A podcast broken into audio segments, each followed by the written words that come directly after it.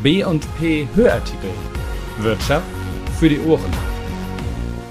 Willkommen, Dr. Ink Tourist. B&P Gespräch mit Harburg Marketing. Dr. Ralf Grote und Antonia Marmon über eine neue Zielgruppe von Harburg-Besuchern, den Audiowalk und das Konferenzgeschäft. Von Wolfgang Becker. Am 21. September war wieder eine Gruppe da.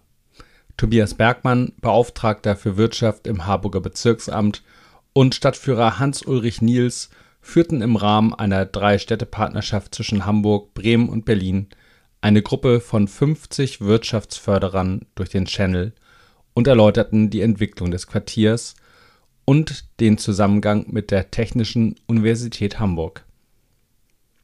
Das sind genau die Besucher, die Antonia Marmon, Citymanagerin und Geschäftsführerin von Harburg Marketing und Dr. Ralf Grote, Vorstandsvorsitzender des Vereins und Leiter der TUHH Präsidialabteilung im Sinn haben, wenn sie von Wissenschaftstourismus und Wirtschaftsdelegation sprechen.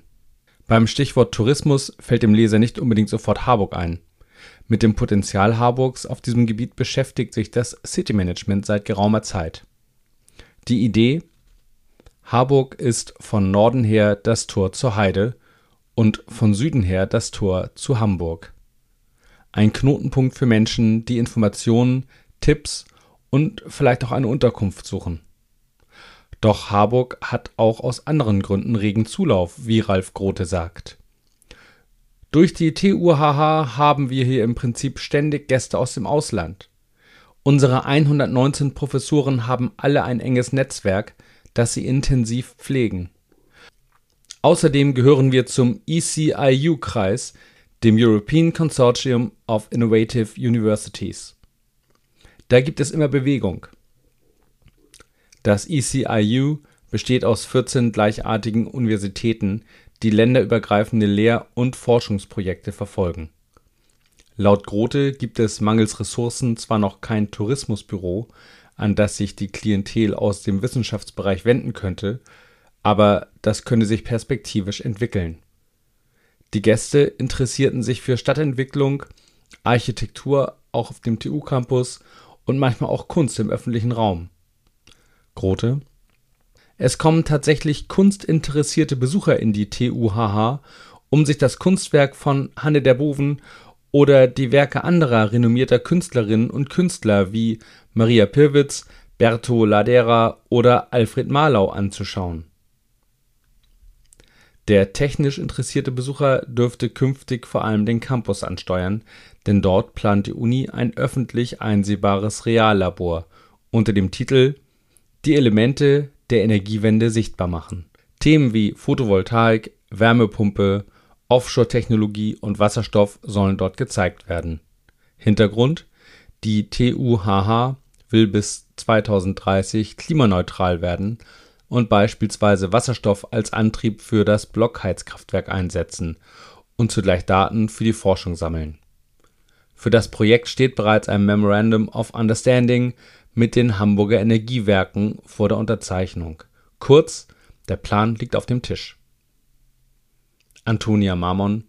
So ein Projekt ist definitiv ein Magnet für Wissenschaftstouristen, egal ob sie allein oder in ganzen Gruppen bzw. sogar Delegationen anreisen. Im TU-Umfeld, aber auch im Binnenhafen könne man anhand des Standortes lernen und seinen Horizont erweitern. Dazu passt ein neues Audioangebot, das derzeit in der finalen Entwicklungsphase steckt: der Harburger Audiowalk Dahinter verbirgt sich ein 90-minütiger GPS-gesteuerter Stadtrundgang, der anhand einer fiktiven und interaktiven Geschichte durch die Quartiere Harburgs führt und die zahlreichen Murals aus der Aktion Walls Can Dance einbezieht. Zur Premiere produziert das Hamburger Unternehmen Storydive eine spannende Harburg-Geschichte, die vom Smartphone via App per Kopfhörer verfolgt werden kann. Denkbar wäre so ein Projekt allerdings auch mit dem Wissenschaftshintergrund oder einem stadtgeschichtlichen Ansatz. Zum Wissenschaftstourismus zählt laut Grote auch das Konferenzgeschäft. So waren unlängst für vier Tage 370 Teilnehmer der BioCAD 2022 zu Gast in Harburg. Und die müssen ja auch irgendwo adäquat untergebracht werden. Dazu brauchen wir passende Hotels. Konferenzen dieser Größe finden etwa viermal im Jahr statt, kleinere mit bis zu 100 Teilnehmern öfter.